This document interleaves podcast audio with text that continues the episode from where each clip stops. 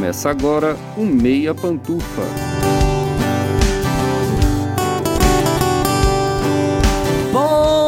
Dia, boa tarde, boa noite, boa madrugada, pessoal! Todo mundo com os fones de ouvido que tá começando o seu Meia Pantufa episódio 100! Toda terça às 5 da tarde no seu player favorito. Eu sou Luiz Leão e tenho aqui comigo pela centésima vez o meu amigo Gustavo Azevedo. Bom dia, tarde, noite, madrugada, Gusta. Quem diria, hein, Gusta? Centésimo episódio. Eu acho que essa não é a centésima vez que eu falo, mas e aí, assistidores e assistidoras de filmes e séries do Meia Pantufa? Não é a, a centésima vez, porque quando isso aqui era Várzea, não tinha essas introduções, assim, né? Era uma É, coisa não- mais... eu Ah, não tinha um bordão. É, não tinha bordão. Eu nunca pensei que eu ia ser uma pessoa com um bordão, sabe? Tipo, amadores. É, tipo, é, agora eu tenho um bordão. É, porque você sabe isso. que a partir do centésimo episódio da sitcom, a gente pode se indicar, né? Pode vender em pacote e tal. Então agora é a nossa hora de virar o Zorro Total, assim. Agora é o momento de colocar os jargões, as coisas todas, vai ficar... Olha a faca. ser Nossa, sim, olha a faca. E também aqui comigo, não pela centésima, mas pela quase centésima vez, meu amigo Lucas Abreu. Bom dia, tarde, noite, madrugada, Lucas. Também uma surpresa, né, Lucas? Entrou, Lucas, você pode cobrir três episódios ali, que a gente tá só com duas pessoas e tal. E aí montou acampamento, e aí agora faz as pautas, faz tudo junto, né? Como é que você tá? Eu entrei pra ficar 72 horas e estamos até hoje aí, né? Era pra cobrir. Confia! Em 72 horas a substituição termina, confia. Confia. São só mais 72. Não, o Luiz, não, não, Lucas, só mais 72. Ah, entrei pra, pra ficar, tipo, acho que era um mês, né, que a gente tinha falado, alguns episódios e estamos aí até hoje. Não é o centésimo que eu tô aqui não, porque aqui é tipo Power Rangers, vai mudando a equipe, né? Mas agora a gente não pretende mudar mais não, gente. Eu vim pra ficar. E hoje a gente resolveu celebrar fazendo uma coisa que o podcaster profissional evita a todo custo: bater papo. E para bater esse papo com a gente, a gente chamou, é claro, o nosso amigo mais antigo no podcast, do tempo que a gente nem tinha comprado os microfones ainda. Isso nem é uma piadinha, isso é verdade, porque o Gustavo só comprou o microfone dele por indicação do Thiago. Então a gente tem aqui Thiago Realmente. Natário novamente. Bom dia, tarde, noite, madrugada, Thiago. Muito obrigado por estar aqui. Na época que ele recomendou o microfone, ele ainda usava, né, Gusto? Ele não era, ele não era exclusivo Spotify, ele não era chique, não ganhava as coisas de presente. Era uma coisa É o bem mais anúncio básica, dele. assim, né? Do Mercado Livre. O vendedor era Thiago Natário. Que, que calúnia. É, Olha, mas, vi que chegou riscado. Mas eu ia falar isso agora, Luiz. É, eu indiquei o microfone e parei de usar duas semanas depois. Mas não foi porque é ruim, não. O microfone é ótimo. É que realmente, né, um HyperX, assim, a gente tem que valorizar, né? Ótimo, né? Aham. Agradeço demais o convite, sempre um prazer estar aqui conversando com vocês. Minha participação é um pouco mais pontual, diferente da do Lucas, né? Vamos ver se se mantém assim, né? Chega aí É, pra é um gravar um pouco- episódio. E também com a gente, uma das nossas amigas mais recentes, que a gente conheceu no meio do frenesi do Oscar, e ainda assim ela teve coragem de voltar aqui pra participar de novo. Fabi Lima, do Cinema Filia, do Cinema. Ah, não vou falar todo o, o currículo, não, Fabi. A gente deixa lá pro final. Você faz. Você escreve pra tanto lugar, você faz tanta coisa. Fabi, bom dia, tarde, noite, madrugada. Muito obrigado por estar aqui com a gente de novo nesse episódio tão especial. Oi, gente, obrigada pelo convite. Fico muito feliz. O nosso último papo, né, durou três horas, então eu espero nada menos desse aqui. Pra o episódio 100, eu espero nada menos que três horas. É, foi coisa rápida. Enfim, muito, muito obrigada pelo convite e espero que seja um papo muito legal. Tô adorando também agora conhecer o Thiago, né, que eu já tinha visto por aí, mas a gente nunca tinha se visto, se falado, enfim, então eu acho que vai ser bem legal. Vai ser uma troca bem bacana. Eu ia falar um prazer conhecer pessoalmente, mas não é pessoalmente, né? Virtualmente. Mas com vídeo. É o máximo que podemos, eu pessoalmente daqui. É o que dá. Não, ô Fabi, eu acho que você já perdeu os melhores anos, os anos que o Thiago usava o microfone que o Gusta tá usando. Agora o microfone dele brilha, agora é podcast profissa, e agora é só. o que o pessoal fala, né? O pessoal fala dos youtubers, o cara que faz crítica patrocinada, ele não, a crítica não vale mais, ele é vendido pro sistema. né? Por enquanto não fazemos mesa cast, então tá valendo ainda. Daqui a pouco tá, tá, tá fazendo Reels falando de Campari com o microfone chique na frente, assim, já pensou? Porra, meu.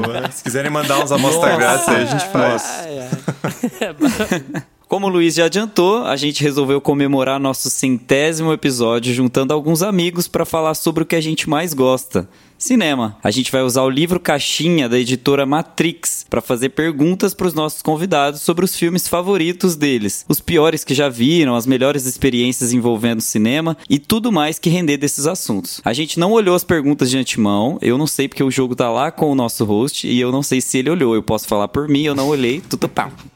Então, também a gente não tem ideia do que pode sair daqui. A única regra do jogo é tem que responder. A gente já quer aproveitar a introdução também para agradecer a todo mundo que está ouvindo o podcast nesses quase dois anos que o Meia Pantufa existe. A recepção de vocês tem sido muito legal, o público vem só aumentando e a gente não poderia estar mais feliz com o podcast. Podem ter certeza que a gente não teria feito nem 10 episódios se não fosse por vocês. Quem dirá 100? E para continuar crescendo ainda mais, antes de começar, a gente tem um pedido bem rápido para vocês. Compartilhe o Meia Pantufa aí com os amigos, fãs de cinema, TV e streaming. Um clique aí no seu celular faz muita diferença pra gente e ajuda muito a manter o podcast. Dessa vez você falou TV e não TV, tá aprendendo? Ah, TV, streaming, eh, podcasts. Spotify. Que ódio que eu tenho, gente. Eu sempre erro. Podcast. e tem outra coisa bem importante. Se o seu agregador de podcast tem um sistema de avaliação, dá uma notinha boa aí no Meia Pantufa. Geralmente é um sistema de estrelas logo no começo do seu feed. Basta clicar no podcast e avaliar. Quanto mais avaliações boas, mais os agregadores distribuem o Meia para as pessoas interessadas. Bom, já falamos demais, né? Bora bater um papo sobre cinema então com a Fabi Lima, com o Thiago Natário e com o Meia Pantufa aqui nesse episódio especial. Você vai pôr o parabéns da Xuxa, sei lá, o que você vai pôr nessa? Eu vou pôr isso. Esse comentário vai pra edição do. isso, agora vai. Pipoque Pantufas.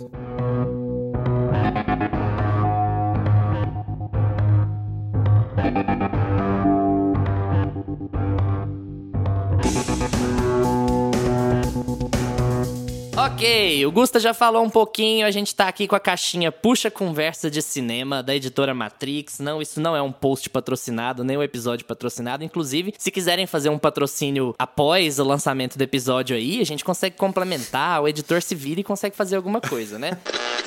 Basicamente, essa caixinha tem 100 perguntas que envolvem Melhorou meu delay? cinema. Não sei. Aparentemente não. Aparentemente Não. Ele perguntou no meio. Duas horas depois a galera responde. Na cidade de Townsville. Quase cuspi a cerveja. Meu Deus. A gente tem nessa caixinha 100 perguntas sobre cinema, mas a gente não olhou as perguntas, inclusive era impossível pros meninos, porque a gente tá cada um em uma cidade diferente do país. A gente tava até comentando aqui na introdução, a Fabi tá em São Luís, o Thiago tá em Curitiba, o Gustavo tá em São José do Rio Preto, o Lucas em Rio Verde, eu em Goiânia, então assim, tá totalmente minha vida é andar por esse país aqui, tá maravilhoso. Então a gente vai puxar algumas perguntas pra gente começar o debate. Aqui eu vou ter que colocar umas vinhetinhas, Gusto, uns barulhinhos de, de show do milhão, de Silvio Santos, pra poder ficar bem.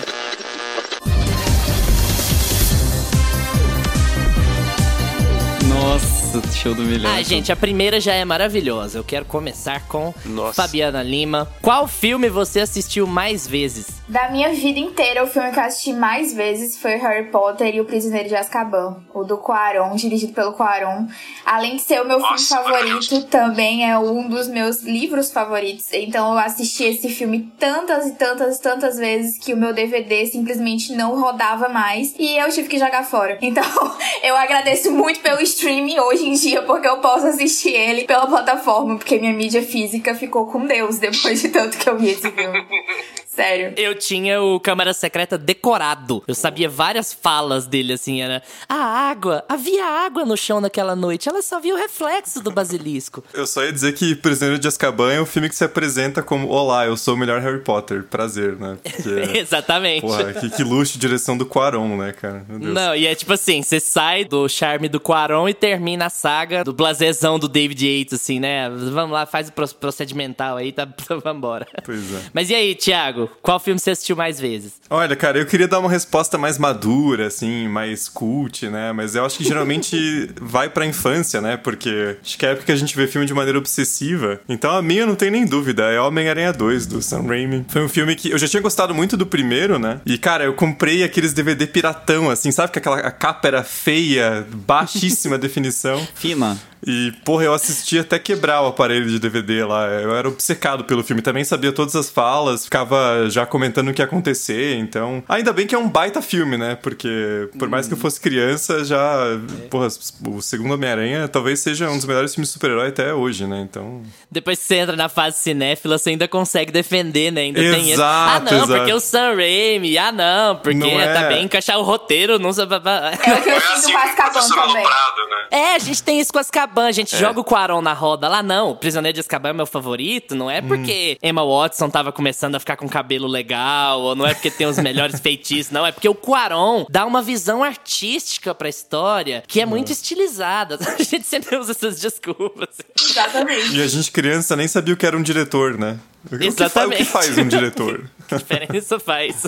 Lucas. Caramba, quase que é o mesmo filme, hein, Thiago? Mas o meu mais visto é o primeiro, é o Homem-Aranha do Sanheim.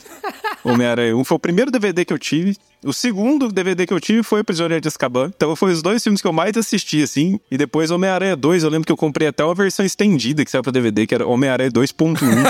que eles inseriram umas cenas que não tava acabado, em CGI. Não, foram os filmes que eu mais assisti na minha vida, assim, disparado. Mas foi o primeiro. O primeiro eu vi duas vezes no cinema, e aí quando saiu em DVD, minha madrinha me deu de aniversário, e, e era o único DVD que eu tinha em casa, né? Então ficava lá todo dia, chegava da escola, ficava assistindo, decorei as falas, assistia ele dublado, assistia em inglês, assistia em inglês sem legenda, assistia em inglês com legenda, todo. Acho que até em espanhol eu colocava pra assistir, pra variar um pouquinho. O primeiro filme eu também assisti pra caramba, tanto que eu fiz uma coisa assim, pirataria roots. Eu tinha aquele aparelho que era bem comum na época, que era aquele DVD e VHS no mesmo aparelho. Aí eu aluguei o DVD, comprei uma fita Sei. e gravei do DVD pra fita. pra ficar reassistindo o filme milhares de vezes. Nossa! Raiz. Pirataria raiz, Raiz, mesmo. Qualidade. As falas desse filme eu lembro até hoje. Você pegar o Tom Maguire saindo do cemitério lá no finalzinho do filme, eu, eu sei falar fala por fala. Vai, Gusta, manda agora um sétimo selo, um persona aí pra nós. Não, eu queria muito que fosse. Tipo assim, o- ah, o meu é a lenda Eu do não- Cavaleiro Sem Cabeça, sabe? Um negócio que ninguém ia falar, só pra ser diferentão. Mas, gente, a infância, né? Como, como é bom ter tempo na vida e você conseguir. Parece que até hoje que a gente faz conteúdo sobre isso, a gente se força a assistir mais filmes, né? Parece que tem essa coisa, tipo assim, ah, eu preciso assistir um filme diferente porque eu preciso produzir um conteúdo sobre ele, eu preciso conversar sobre ele com os meus amigos. Acaba tendo um pouco disso também no nosso nicho, né? E quando a gente é criança, assim, não existe preocupação com mais nada. Você só quer assistir o mesmo filme. E pra mim tem a ver sim com a infância e é o Scooby-Doo, o filme de 2002. Eu macetei. Eu macetei esse filme. Eu lembro que eu tinha uma pastinha. O meu irmão, ele tinha. Alô, Maurício, valeu aí por, pela pirataria. É, o meu irmão Momento é, montou um. Alô, Maurício! Acho que eu nunca, nunca mandei um alô pro meu irmão, né? Que nem deve ouvir.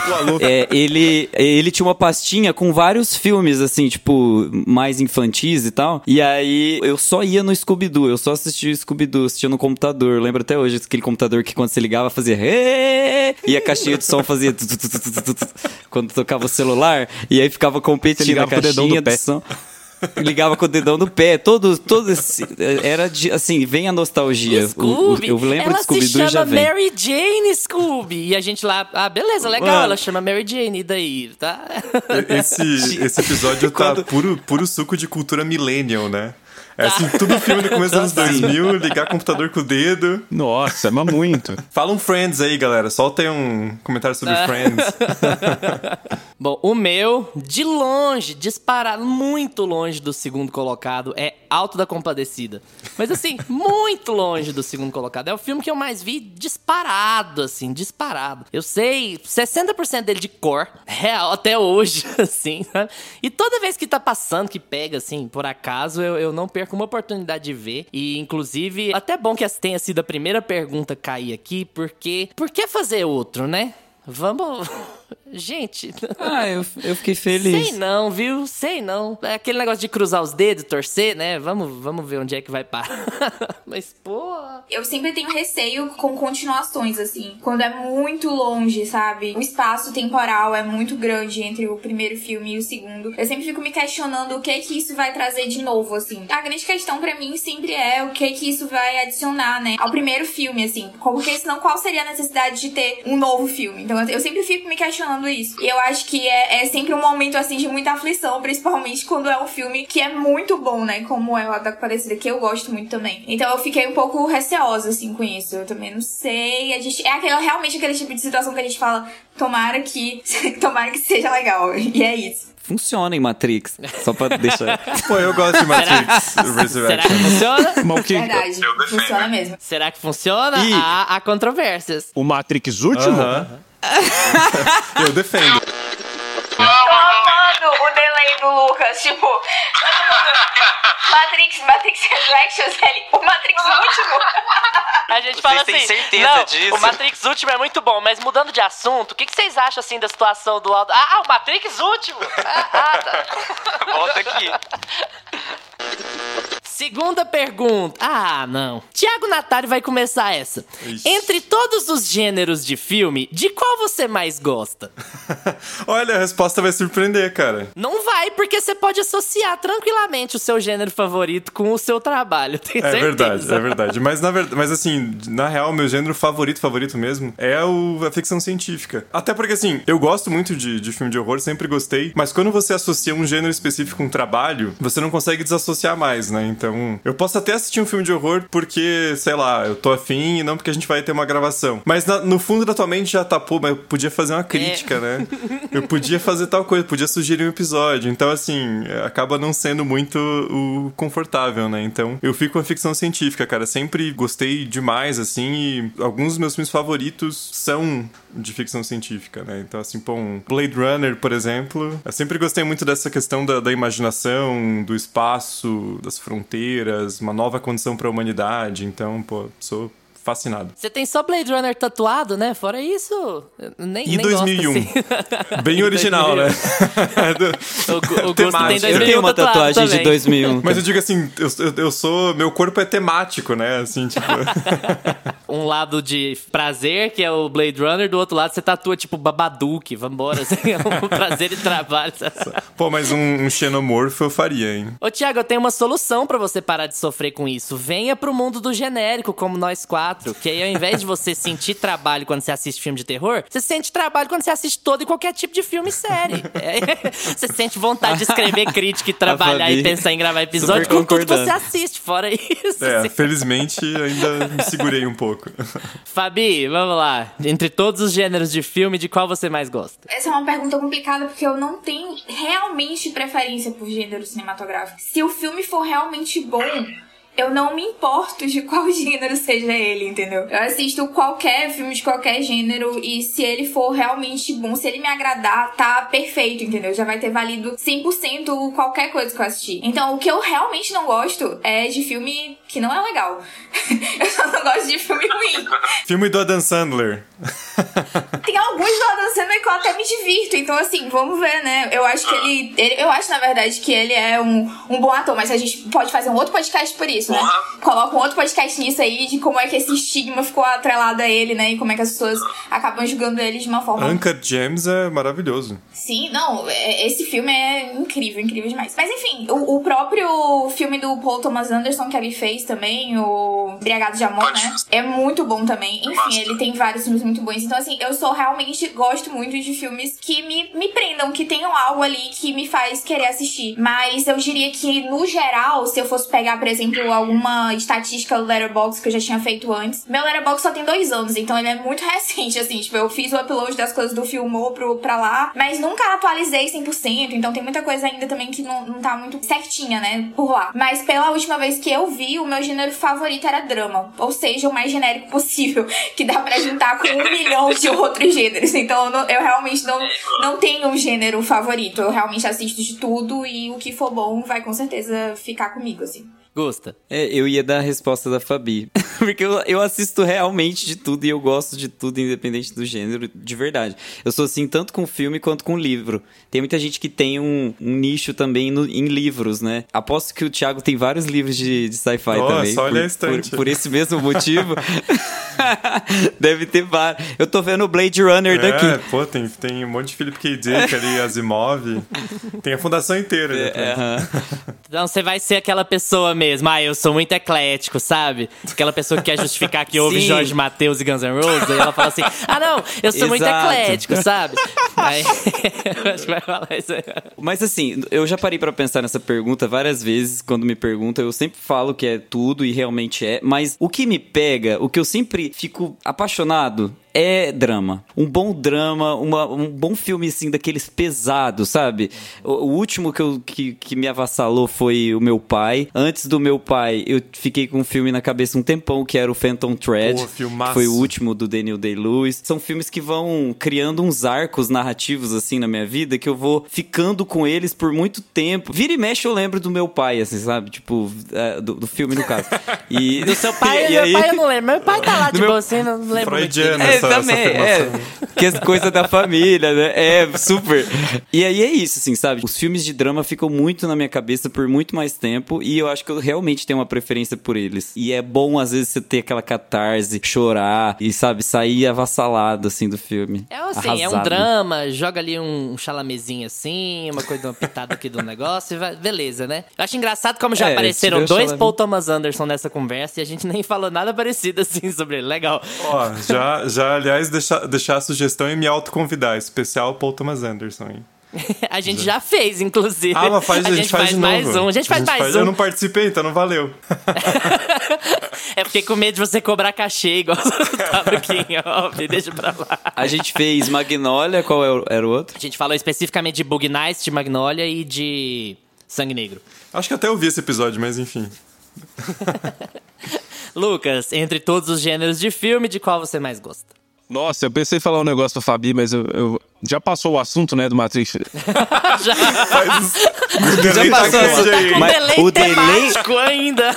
O delay temático Ele persiste. ficou aqui, O hein? delay tá Eu forte. fiquei ressentido. Cara, é, é gênero, eu, eu acho complicado também. Porque eu acho que o gênero que eu mais assisti, assim, foi, foi ação. Eu venho muito do, do cinema de ação, era o que eu mais assisti, assim. Só que aí a ação tem muita coisa ruim também, né? Então eu tinha que dar uma selecionada. Acaba que a gente vai filtrando e eu. Acho que hoje em dia eu assisto mais drama. Mas, ó, tem um gênero que ninguém falou, que o Thiago vai, dar na- vai brigar comigo agora. Ali, suspense, thriller. É o Eu- eu terror aí. psicológico. É, Ele vai meter Terror o terror psicológico. psicológico. é Pós-terror, o pós-horror. o terror social. Vai infartar o Thiago aqui Horror hoje. elevado, né? É, horror elevado, é pior ainda. Dá uma gourmetizada no horror aí. Não, mas não é nem o horror, não. Mas sabe aquela vibe mais Brian De Palma, Hitchcock? Eu acho que é o, que é o gênero que eu mais gosto. Em que eu falo assim, ah, vou ver um filme que, que eu quero ver mesmo. Tem que gravar nada, não é porque ele vai lançar, nem nada. Um gênero que eu gosto, que eu quero colocar aqui pra ver, é o filme de investigação, Ah, é. assim, no geral. Você tinha falado outro dia que você teve com a gente, Thiago, é o, o suspense, é o horror que ganha prêmio, né? É, não, mas vou, vou passar um pano pro Lucas que realmente, assim, acho que até o IMDB coloca como crime, né, esse tipo de filme, assim, um, Uhum. os suspeitos do Villeneuve, um É, zodíaco, crime. né, não é terror mesmo, né. É porque tem esse rolê também, ó. Você pega o, o Psicose e os Pássaros, ok. Horror do diretor do horror, não sei o quê. Você pega o Intriga Internacional, é um Não, puta imagina. de um filme de suspense. É um filme completamente diferente, né? Então, assim, é outra. O próprio Vertigo, né, não dá pra dizer assim já. Ó, já- segunda menção de remake que a gente vai ter nesse episódio hoje. É o Alta Compadecida e Um Corpo que Cai. Meu... Ah, isso é enfim. Vamos manter o tema lá pra cima, né? E vai ter remake de Um Corpo que Cai? É, Robert tá Downey tendo Jr. É, tá tendo essas conversas aí. Ah, não, gente. É, isso daí foi foda. Ainda bem que eu passei longe dessa notícia. Ainda bem que você tá com um delay, que você demorou mais pra ficar sabendo disso.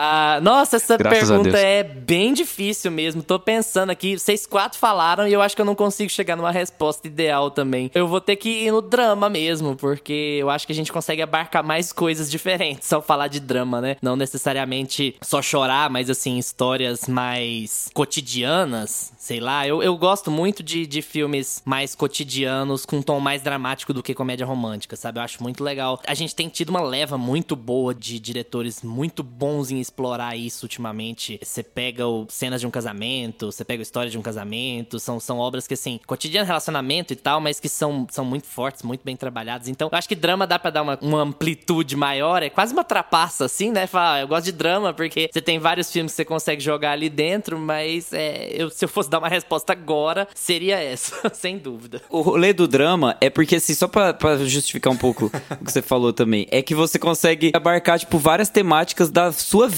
ali dentro, sabe? Tipo assim, tem casamento, tem morte, tem vida, tem filho, tem amizade. Vai pra muitos lados, sabe? E os outros gêneros, por mais que eles tenham, às vezes, uma pontinha ou outra nesses temas, eles acabam tendo uma veia muito mais direcionada, né? Eles, eles têm uma linguagem muito mais direcionada. E o drama não, ele fica mais livre. É, tem os clichês do gênero, né? Que você já sabe pra onde que o filme vai, assim, mais ou menos. É, mas não só isso. Exato. Às vezes ele vai rumar pra um, pra um lado completamente diferente, assim, mas ele. Mas você sente muita conexão com aquilo, né? É, p- pô, só pra dar um exemplo aqui, defender minha ficção científica, né? Que eu tô sentindo que tá sendo atacada aqui.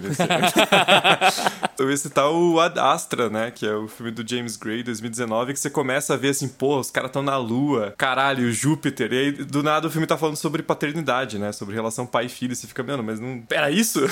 pô, você gastou tanto em efeito especial pra falar sobre relação de pai e filho, mas na real é. Esses temas base perpassam todos os gêneros, né? Por mais que o cenário seja diferente, né? Assim, claro que, tipo, uma space opera, né? Você não vai ter o mesmo tipo de coisa, mas enfim. É igual tudo em todo lugar ao mesmo tempo, né, Fabi? Que é sobre maternidade, não sobre multiverso. Ah, é tão bom, né? Conflitos geracionais, transtornos de suas ansiedade, filosofia, niilismo. Fabi, você não entende. Fabi, é porque você não entende de cinema, Fabi. Não é possível. A pessoa se diz crítica de cinema e ela não gosta desse filme. você já leu Nietzsche? Você já leu Nietzsche pra assistir tudo em todo lugar tempo? Fica aqui o questionamento. Essa festa virou um enterro.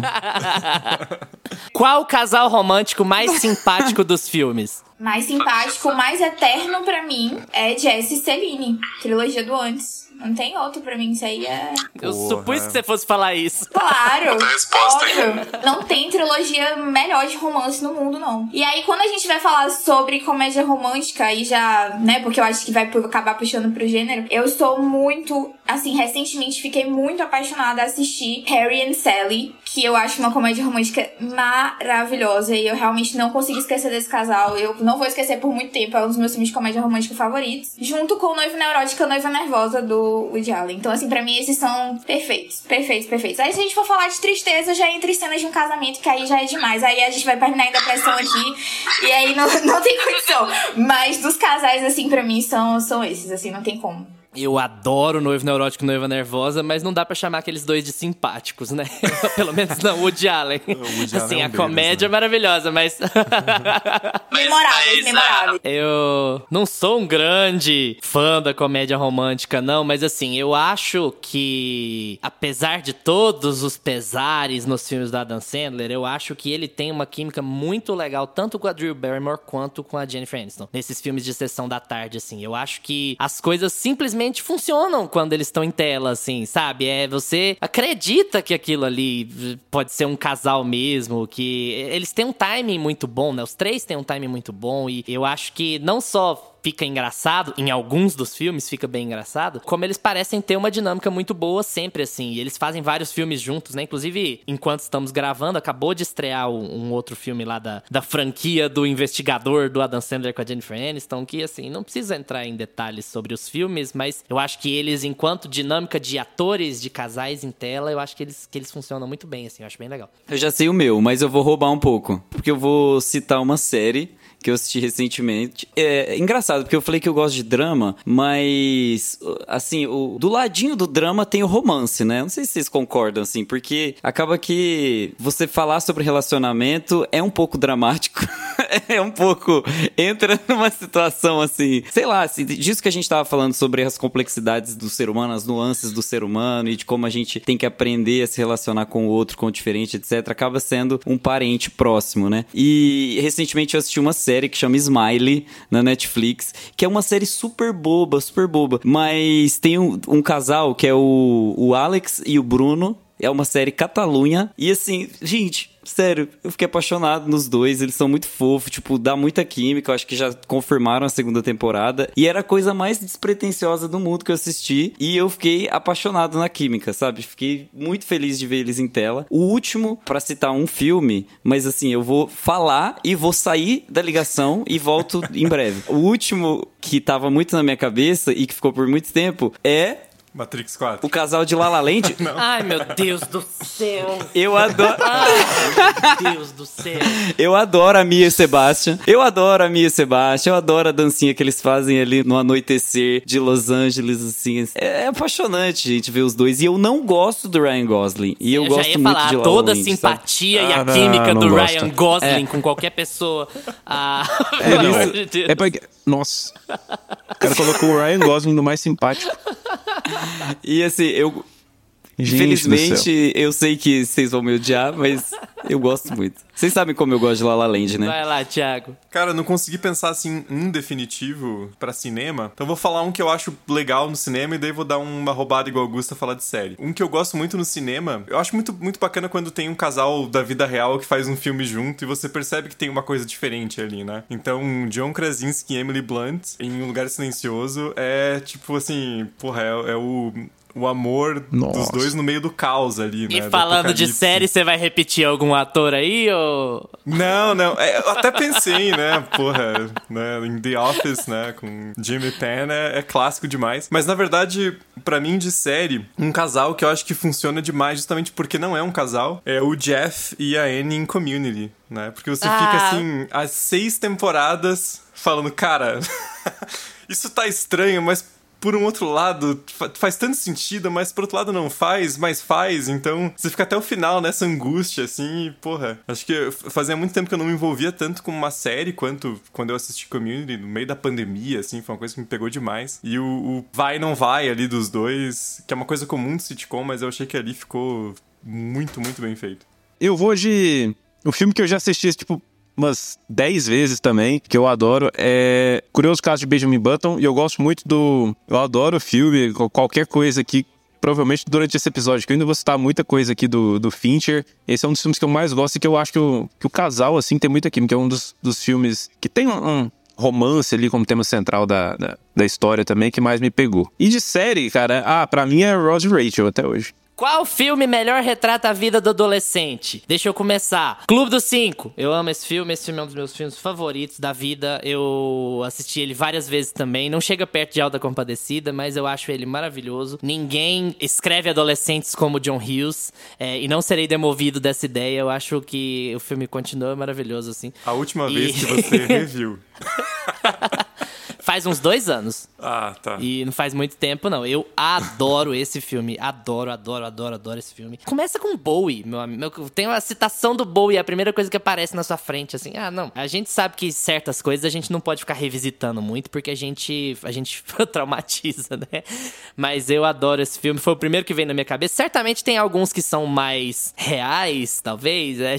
De- em, uma, em uma escala de Clube dos Cinco a Euforia, o quanto você gosta dos seus adolescentes. Eu acho que vai um pouco nessa ideia. Mas assim, eu adoro esse filme, mesmo que ele não se encaixe no tema da pergunta, eu queria citar aqui que eu adoro esse filme, porque eu falo isso pouco no podcast.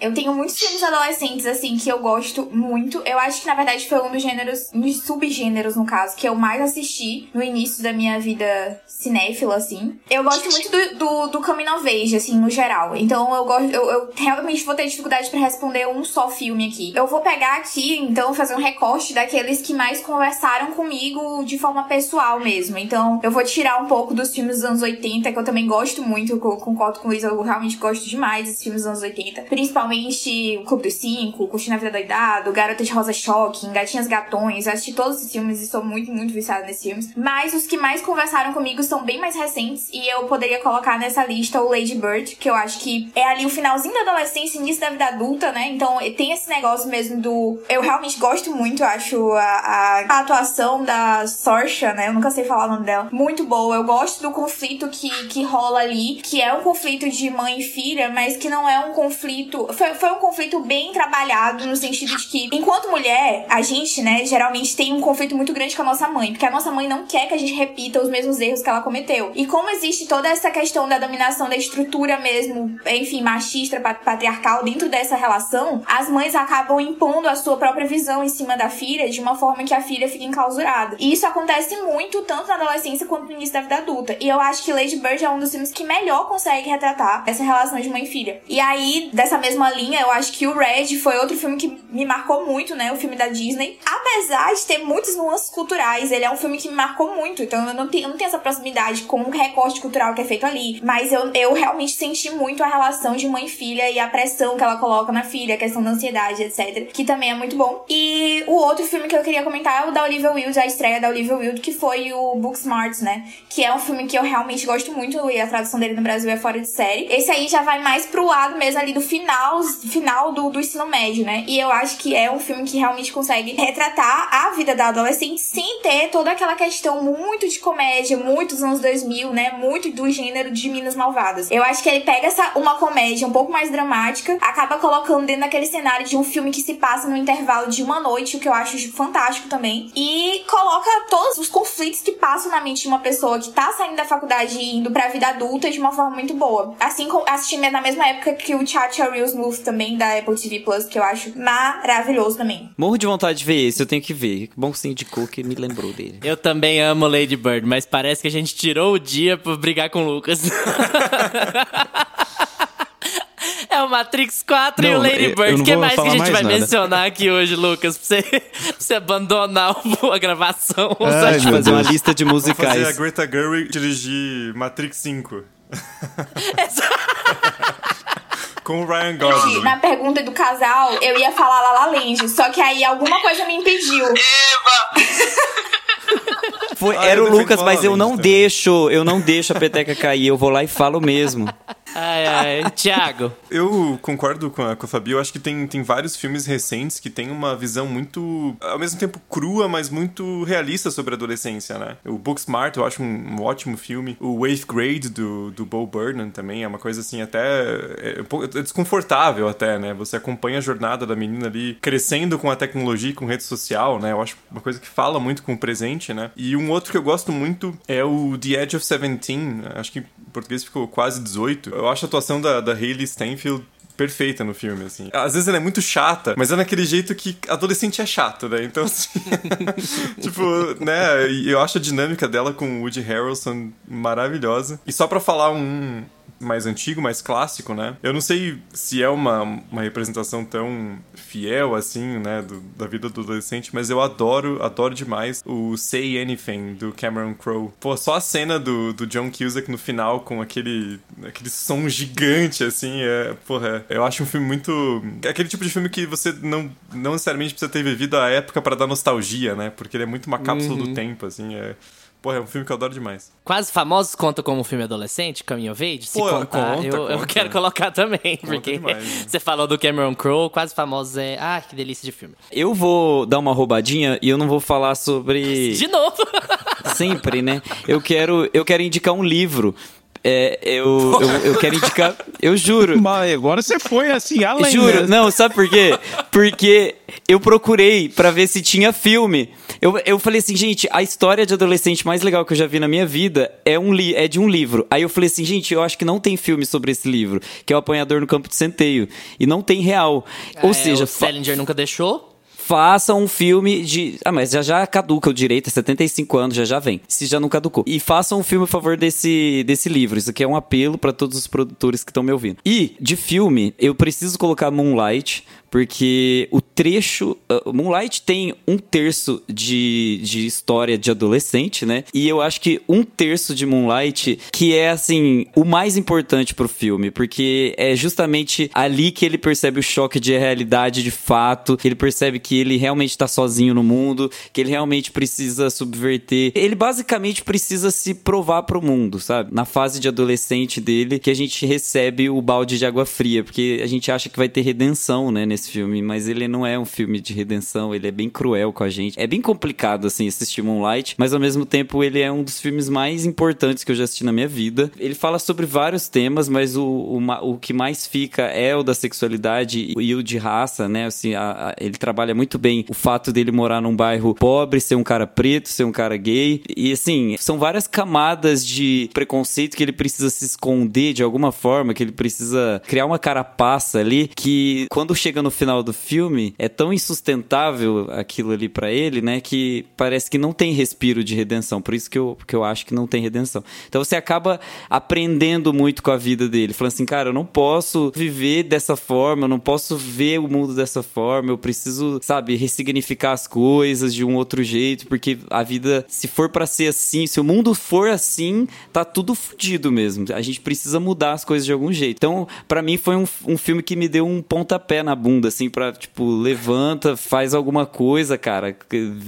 Sabe? Bota um cropped. É, é, bota um cropped. E, por exemplo, se ele tivesse um colocado cropped. um cropped na adolescência, ele teria passado aquele, aquele bafo que ele passou no restaurante. Entendeu? Ele já teria chegado, já teria feito a cantada direta pro cara, não, ter, não teria que passar aquela vergonha.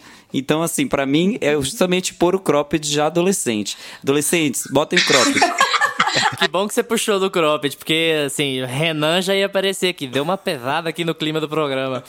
Lucas, ah, então, já que o Luiz já falou Clube dos Cinco, né? Eu vou dar uma roubadinha também. Que, cara, a única coisa que me vem mais à cabeça... que eu vi assim... quando eu tinha, tipo, sete anos na minha escola. é, eu vou falar de um podcast sobre adolescência.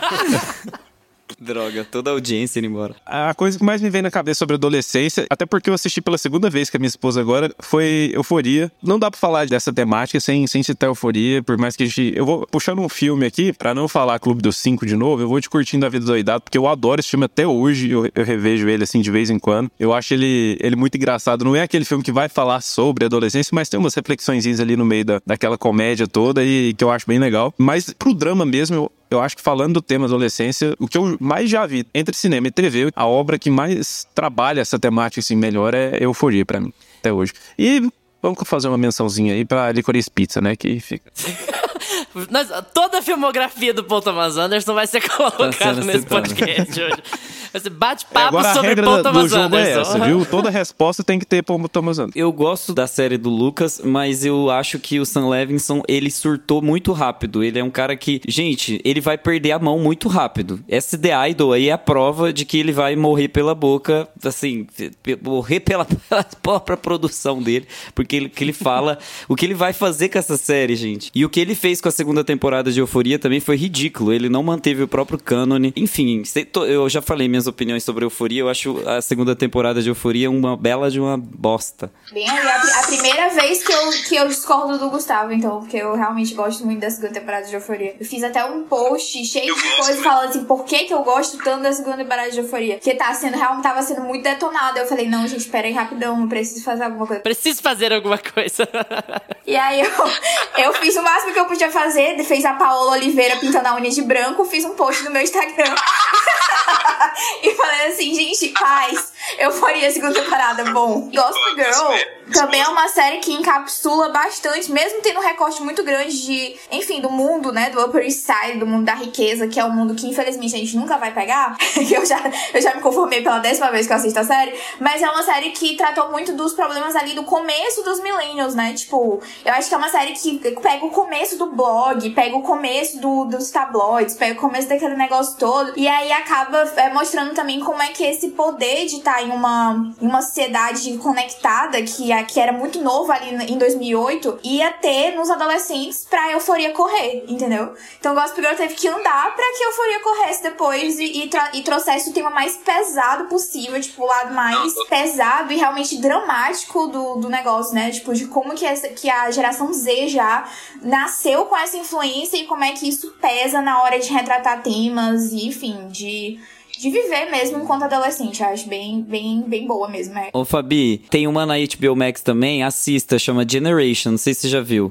E ela é voltada pro público Z. Z, tipo assim, zezíssimo, fresquinho, assim, muito mais do que Euforia. É muito legal e eu achei particularmente melhor que Euforia. Depois você assiste pra ver. Eu comecei a ver, mas eu não terminei. Eu assisti só o primeiro episódio. Não, não me pegou, mas eu tenho vontade de voltar. É do mesmo diretor de. Me chama pelo seu nome, né? Ah lá. É, é por do, isso. Do... É, do Guadagnino. É. Guadagnino. Eu não sei como é que fala. Eu falo Guadagnino, Guadagnino. Luca Guadagnino. Vocês estão tudo errado, tem queria... que ter a mãozinha. Guadagnino. Guadagnino. Yeah, exatamente. Guadagnino. e vocês viram que eu não citei o casal de Call Me By Your Name no casal, porque tá canceladíssimo, a gente tem que ficar cal... A gente tem que ficar calado. Ah, é. Sim. Canibal não pode. Não pode canibal, Eu queria parem. só falar duas curiosidades sobre Curtindo a Vida Doidado que o Lucas mencionou. A primeira é, tem um rolê, uma teoria da conspiração de que o Ferris Bueller não existe, né? Vocês já ouviram falar isso? Uhum. Tipo assim, que ele é uma projeção do Cameron. É, é, o Cameron é reprimido, Ah, já ouvi fechado, falar e o. Ferris Bueller é uma projeção do que o Cameron queria ser. E a outra coisa que é muito mais importante do que essa é que o Cameron é interpretado pelo Alan Rook, que será o futuro presidente dos Estados Unidos. Caralho! Em Succession, vale constatar. É. Eu O nunca tinha feito essa Rook, que é o conexão, velho. Cameron de Curtindo a Vida Doidado, é o Connor de Meu, Succession. caralho. Então, Eu fiz uma sinapse aqui, Eu cara. acabei que, de tipo, descobrir isso, cara. Meu Deus do céu. temos aí um grande multiverso para vocês. Caralho. Maravilhoso. Meu Deus do céu, Eu não tinha é? feito essa conexão até agora. Não, Eu só, eu só aceitei o Connor. Na verdade, eu só ignoro o Connor. Essa é a minha verdade. Não, no, no nosso episódio sobre Succession, eu falei que o Logan tinha três filhos só. Eu esqueci do cara. Eu sou assim. Mas só pra fechar o, o Euforia aqui, é, eu revi aqui a segunda temporada, né? E eu, eu era do time Gustavo, né? Eu era do time Gustavo, que eu não gostava muito da segunda temporada. Mas eu revi e eu gostei mais. Mas tem duas coisas que eu ainda continuo não gostando. Uma é aquele menino, amigo da Zendaya, que aparece na segunda temporada. Que eu sempre esqueço o nome dele. Dominic Feige. Que toca violão. Que tem uma cena de três minutos dele tocando uma música lá. Nossa, três minutos. Imagina, uma música. Que duração gigantesca, meu Deus. Longa. Mas pra cena, A fica da Anitta longuíssima, tem até porque dois. não é muito boa a música.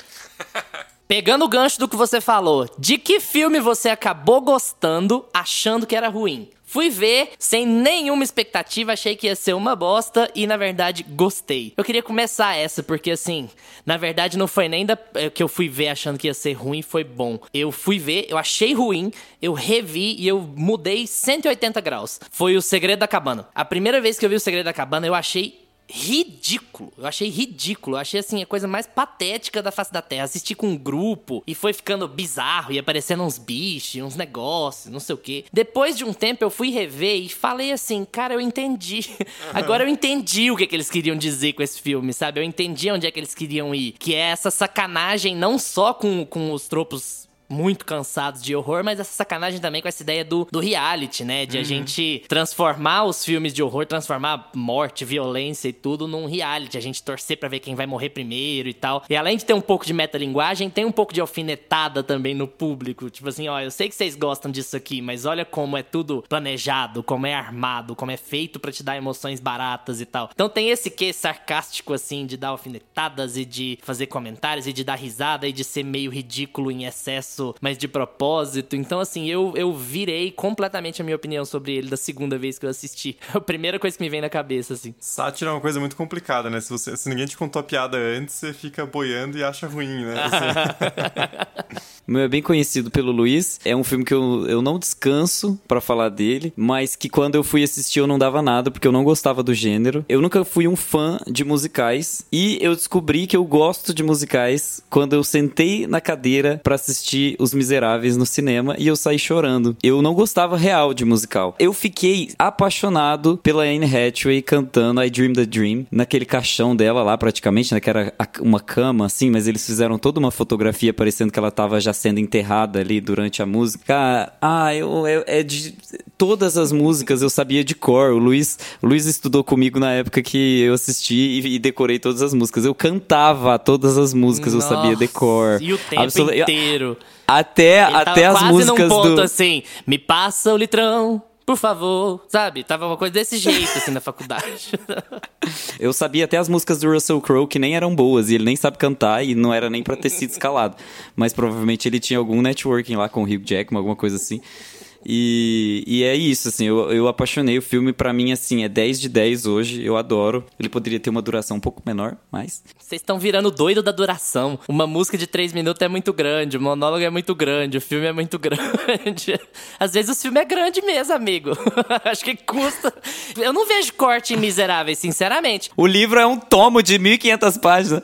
Eu acho musicais cansativíssimos, eu acho o próprio Miseráveis muito cansativo, mas eu não acho que ele tem problemas de duração, problemas de cena sobrando, problema de coisa que não é que não é importante ou relevante, mesmo não achando bom, sabe? Você Não vai virar gostando da um soldado da assim. Adele, né? Eu Soldado preciso da fazer minha música. É, porque a Adele que fala que ela precisa fazer a música do jeito que ela faz, grande mesmo, da gera, pra geração velha dela. é isso. Grande, três minutos pra geração nova. Tiago, vai lá. Cara, eu vou falar um aqui que eu, não- eu não fui, não vou dizer que eu fui até a sala de cinema achando que ia ser ruim, porque a gente acaba vendo crítica antes, né? Por mais que você não queira, aparece na tua cara, assim, uma percepção sobre o filme. Sim. Mas um que, quando eu. Quando foi anunciado e eu falei, meu, vai ser uma bosta, não tem nada a ver, não tem como dar certo, e que na verdade é assim, um dos melhores filmes de ação que eu já vi na vida é o Mad Max 4, né? O Fury Road. Porque, assim, claro, depois que saiu o Nossa. trailer, você fala, mano, isso aí não tem como ser ruim. Entendeu? Tipo, só por essa cena louca aí da Tempestade de Areia já tá valendo. O filme teve muito problema de produção, né? Era um filme que era pra ter saído nos anos 90, aí não deu. Aí eles tentaram filmar na Austrália e o deserto não era mais deserto. Falou, cara, então desiste, né? Se o deserto deixou de ser deserto é porque não é pra você fazer o filme. Aí foram pra Nairobi e não sei o que, cinco anos. Aí você fala, não tem como, não tem como ser bom. E aí surge aquela obra-prima maravilhosa. E eu vi no IMAX ainda, cara. Então foi assim. Porra, que experiência Nossa. fodida, cara. E sem Fudida. falar assim, imaginar o George Miller sentado na, na, na frente da mesa dele por tipo 20 anos, olhando dois roteiros. Será que eu faço Mad Max 4 ou Baby Porquinho Atrapalhado O Happy 2? Feet E 3, fica né? pensando assim, sabe? Pra qual lado que eu vou? Qual vai ser o meu estilo de direção no novo milênio? Que que eu- como que eu vou trabalhar? Cara, George Miller, que homem, né? Que homem. De Happy Feet, de Max Max a Happy, Happy Feet, né? É, Esse sim é muito eclético, sabe? Guns N' Ah, sou Roses e Jorge sabe? Guns N' Roses e Jorge Ah, é Mateus. mais, cara, é mais. Só faltou ele meter o Happy Feet no deserto. Aí realmente. E aí eh, todo mundo ia chamar o filme de subversivo. Ia ser impressionante. Revolucionário, pinguim do deserto. Fabi, e você? Gente, eu não tenho outra resposta a não ser Titanic. Eu assisti quando eu era muito nova, assisti na televisão e eu odiei com todas as minhas forças. Eu odiei tanto, mais tanto, mais tanto, que eu criei um ódio dentro do meu coração inexplicável. Toda vez que a pessoa falava, ah, Titanic e tal, eu falava, caraca, que filme chato. Eu odiei, muito longo, podre. Ele morre no final, como é que as pessoas acham isso legal? E não sei o que, ele cabia nessa tábua. E não sei, cara, eu era muito puta com esse filme. Eu falava mal dele todo momento, todo momento. Quando perguntava qualquer coisa, eu falava, não, não gostei. Não gosto. E aí, quando re- relançou agora o filme nos cinemas, foi no dia de São Valentim, né? Inclusive. Aí eu falei assim, hum, interessante, né? Tá todo mundo falando sobre, faz mais de 10 anos que eu vi ele. E aí eu falei, eu vou assistir. Quando eu vi, eu já tava chorando. Quando eu vi, eu tava, meu Deus do céu, coisa incrível, que é isso? James Cameron, por favor, entre na minha casa, entendeu? Aqui a gente cultua você. A Paty tirou uma foto. Cara, eu fiquei, eu simplesmente mudei, não foi nem 180, foi tipo 360. Eu mudei completamente a minha visão sobre o filme. Você e o Chazelle com o altar pro James Cameron lá. Faz um corte no cinema filia com os filmes do James Cameron passando. fazer isso, porque eu não gostava também de Avatar. E aí, quando eu assisti Avatar 2, isso foi depois que eu assisti Avatar 2, então pode ter, obviamente, uma ligação muito forte com o fato de eu ter. Acho que assim, eu consegui compreender qual é a visão dele sobre o cinema e consegui gostar da visão dele sobre o cinema, entendeu? Que eu acho que na época eu realmente não tinha. Obviamente, né, mais de 10 anos eu não tinha absolutamente nenhuma noção do que eu tenho hoje. Tipo, não que, enfim, eu não soubesse de nada, enfim. Mas, tipo, é realmente uma questão mesmo de ter mais referências, talvez, né? De ter mais bagagem, nesse sentido de já ter assistido mais filmes e de ter estudado algumas coisas que há 10 anos atrás eu jamais imaginaria que eu fosse me interessar, sequer me interessar sobre. Então, Titanic foi, tipo, realmente muito diferente para mim. E eu não entendi, porque naquela época eu via só como um romance, né? E eu acho que muita gente vê só como um romance. Só que eu já tinha meio que uma noção de como é que ele trabalhava outros temas dentro dos filmes dele, principalmente do Avatar, que ele trabalha essa questão ambiental, né? Que ele fala que ele é muito preocupado, etc. Quando eu assisti Titanic, eu vi muito a questão ali de luta de classes. Eu enxerguei dessa forma, sabe? Tipo, eu enxerguei Titanic literalmente como se fosse, tipo, uma luta de classes. Eu vi a, a Kate como o ideal, tipo, de justiça dentro daquela história. Eu vi o, o personagem do Leonardo DiCaprio como o ideal da pureza, né? Da questão da ingenuidade diante desse sistema que ele tava tentando entrar, mas que não conseguia. Então, tipo assim, eu comecei a ver tantas coisas no filme que, obviamente, eu não tinha visto há 10 anos atrás, que eu saí do filme, tipo, meu Deus, que gênio, que gênio, que gênio. Fiquei maluca, entendeu?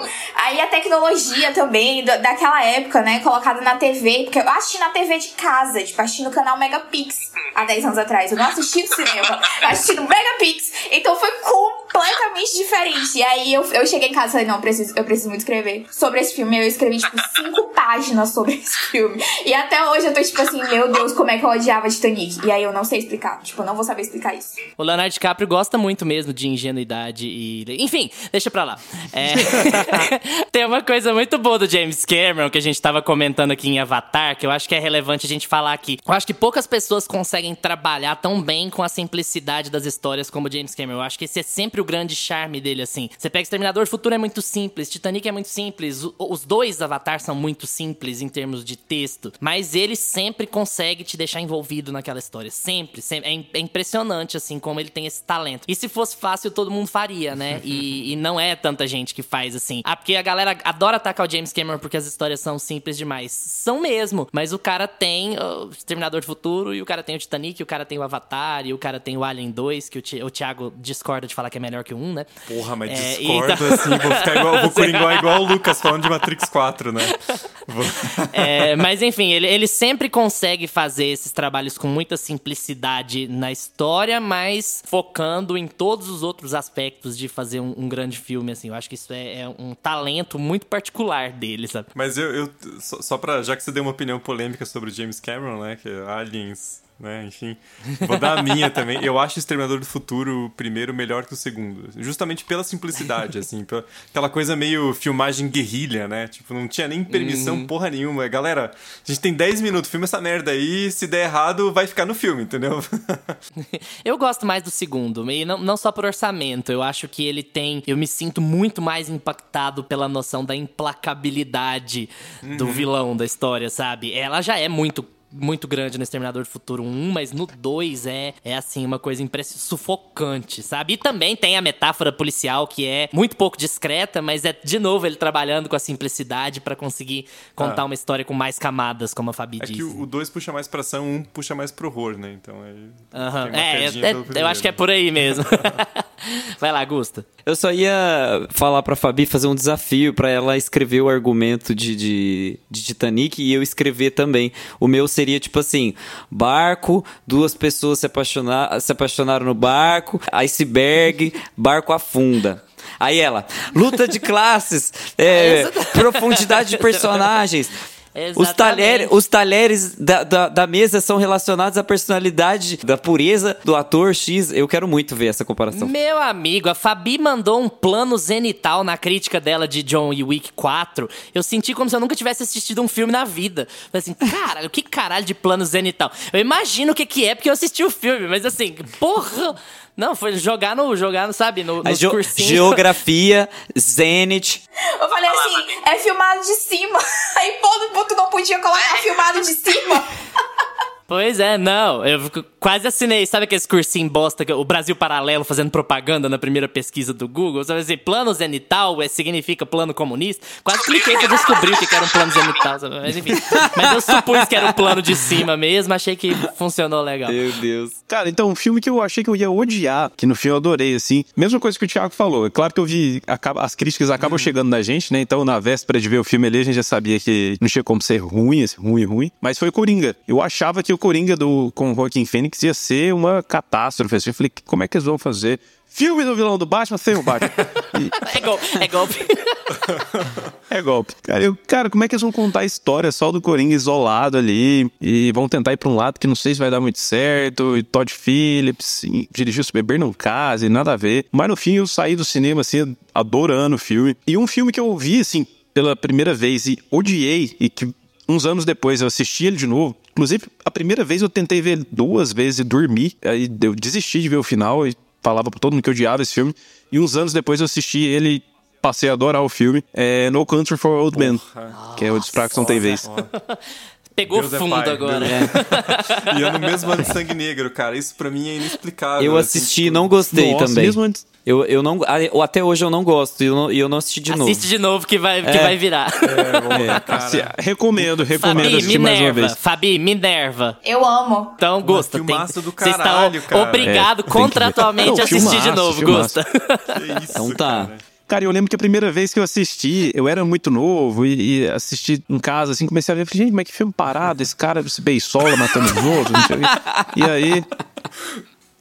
E aí eu fui ver e todo mundo me falava, cara, você tem que ver esse filme de novo, ele é muito bom. E todo mundo idolatrava o filme. Eu parei pra ver de novo e falei, realmente, E olha que amarração de ponto maravilhosa que eu vou fazer agora. Isso me lembra muito Exterminador do Futuro 2. Da questão da implacabilidade daquele vilão. Tipo assim, a, a incompreensibilidade daquele vilão e o quanto ele é, tipo assim, absolutamente avesso à argumentação, avesso a, a qualquer tipo de, de conversa, avesso a qualquer tipo de bloqueio. E isso tá é lá no frio, Exterminador né? do Futuro Isso- 2. isso aí é sabe? Logan Roy? Que, é- que quando, quando o.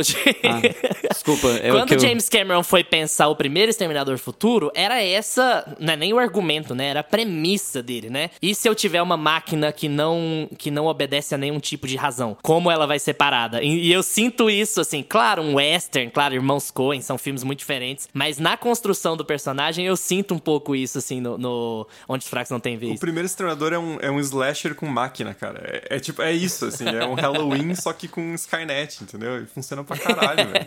Eu, senti em 2001, porque eu assistia até a cena do macaco. Depois que passava a cena do macaco, eu sempre dormia. E aí eu ficava assim, gente, eu preciso passar disso, eu preciso saber o que acontece. E aí, toda vez que perguntavam pra mim, já assistiu o 2001? Eu falava, só até a cena do macaco.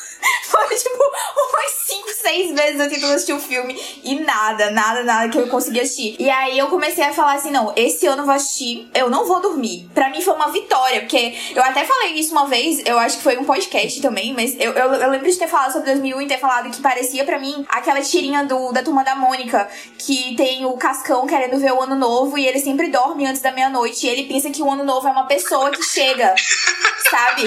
E eu, como não sabia, eu, co- como eu não sabia qual era a segunda parte de 2001, eu sempre imaginava, cara, começa com um macaco e termina com um cara dentro de uma nave. Tipo, qual o sentido disso? Eu não vi na minha cabeça. E aí foi um dia eu falei assim, cara, eu vou assistir esse filme. Nem que seja na base do ódio, eu tomei café, eu vou assistir esse Eu não tomo café.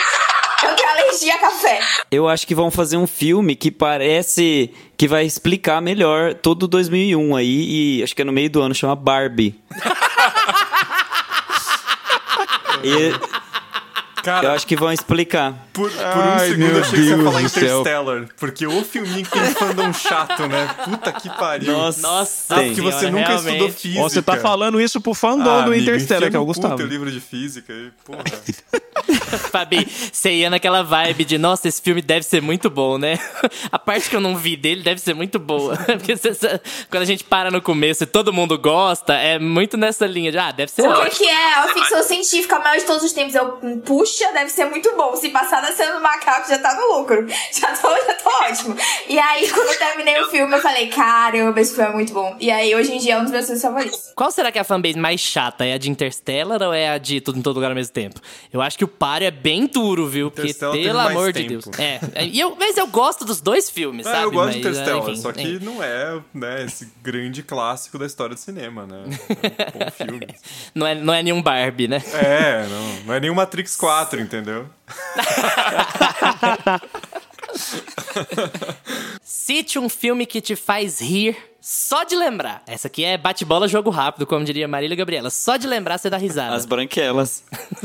Super bad. Super bad, legal. Ah, pô, é o Kick-Ass, o primeiro. Cara, bom demais. Nossa, é muito bom Nossa, mesmo. que que é muito bom, cara. Você sabe que Kick-Ass entrava naquela outra pergunta lá de, tipo assim, um filme que eu não dava nada por ele? Nossa, Primeiro que total, o nome, eu total. já achava, já achava o nome uma merda, assim. Nicolas E aí eu Cage, fui do nada, assistir, assim. é.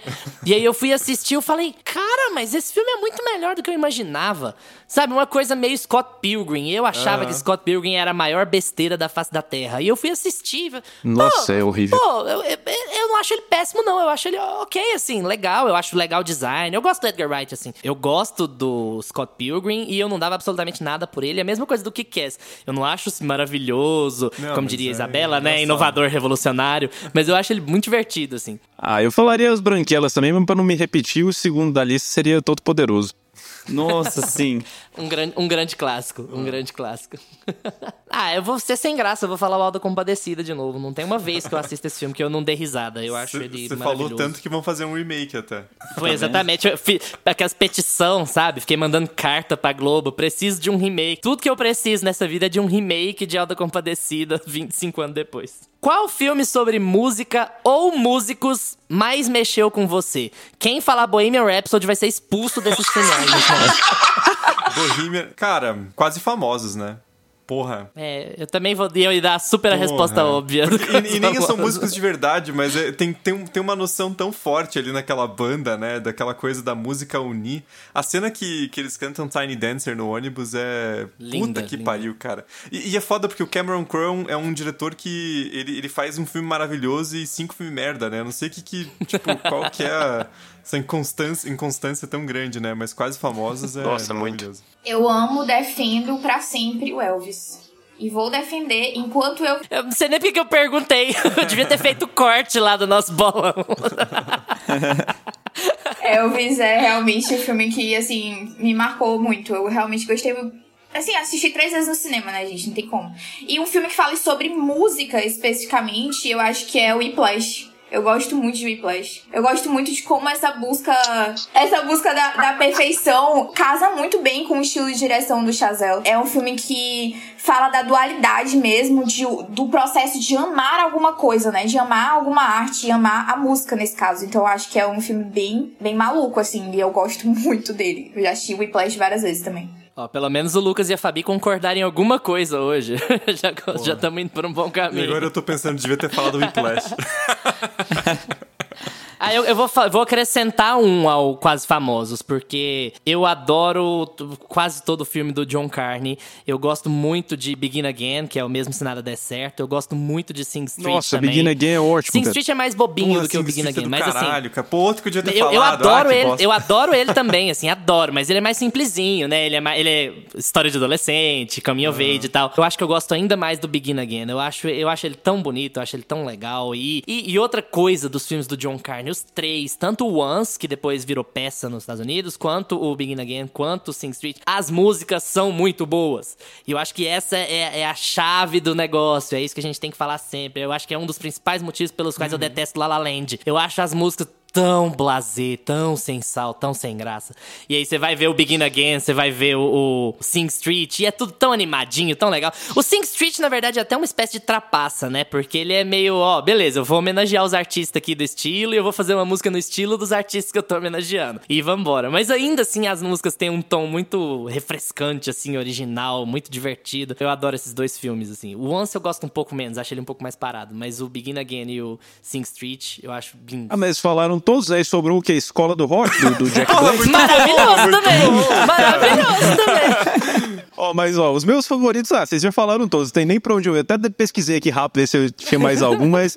Cara, Begin Again, eu assisti recentemente, assim, eu, eu vi, deve ter três semanas esse filme. Até avaliei esses dias lá no Letterboxd. cara, eu adorei esse filme, assisti no domingo à tarde, assim, perfeito. E, cara, Elvis Whiplash, pra mim, é o, o, o melhor filme sobre música, assim, já feito. Pra mim, é o que, é o que eu mais gosto até hoje. Mas eu vou trazer um aqui, que é com o John Cusack, que é um filme ali dos... de 2000. Ah, exatamente de 2000 que é o Alta Fidelidade, que tem até a série agora com a, com a Zoe Kravitz, que foi cancelada, não sei porquê. A primeira temporada é excelente, tá na, na Star Plus. E, cara, esse filme, Alta Fidelidade, eu assisti ele depois de ver a série.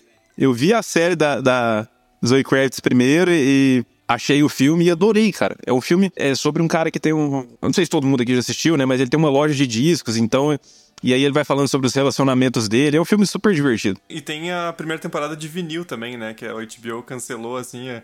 Foi o maior crime que a HBO já cometeu, porque tava, tava... é uma série muito promissora e do nada, assim, foda-se, né? Uhum. Eu vou de, de. Assim, é um filme que sem música ele não existiria, então eu acho que ele é um filme de música. Talvez eu fuja um pouco, mas eu preciso falar Baby Driver. E eu acho que Baby Driver poderia estar tá ali na, na pergunta anterior sobre filmes que eu não dava nada e quando eu assisti, assim, foi um choque. Eu não conseguia tirar o olho da tela. É difícil um filme de ação me conquistar. Eu sou muito chato para filme de ação, eu não gosto, passo longe. O John Wick tá sendo exibido nos cinemas, eu, eu passo quatro quarteirão para baixo do shopping e. Vai ser sem medo, não, pode ir, viu? Eu não, eu realmente não gosto de filme de ação. E assim, eu quando eu vou assistir um filme de ação e eu gosto muito, pode saber que eu vou falar para todo mundo, sabe? Tipo, ah, filme de ação. Ultimamente eu sempre falo Baby Driver, porque foi um dos últimos que eu assisti que eu não consegui parar de assistir assim real. Nossa, mas é um dos melhores filmes de ação mesmo. Eu, eu adoro também, Baby Driver é a macro temática dele, é a música, né? Sem a, as músicas ele não existiria. A última por hoje. Que atriz ou ator você tem interesse de ver antes mesmo de saber em que tipo de filme ele está atuando? ou ela? Eu vou falar uma que a gente comentou no grupo do Meia Pantufa esses dias, e realmente foi isso, porque vai sair um filme da Julia Louis-Dreyfus agora, e ela é incrível, e o filme é tipo assim, um filme qualquer, estilo Sofia Coppola, assim, um filme meio, assim, blazer, sabe? Eu assisti o trailer e não tinha nada demais, o roteiro do filme não tem nada demais, assim, pelo menos não apresenta nada muito novo, mas a Julia Louis-Dreyfus é tão incrível, eu acho ela tão engraçada, parece que se ela ficar parada, ela é, ela é a Tata Werneck é, do, do, do, de Hollywood. Com certeza. Porque.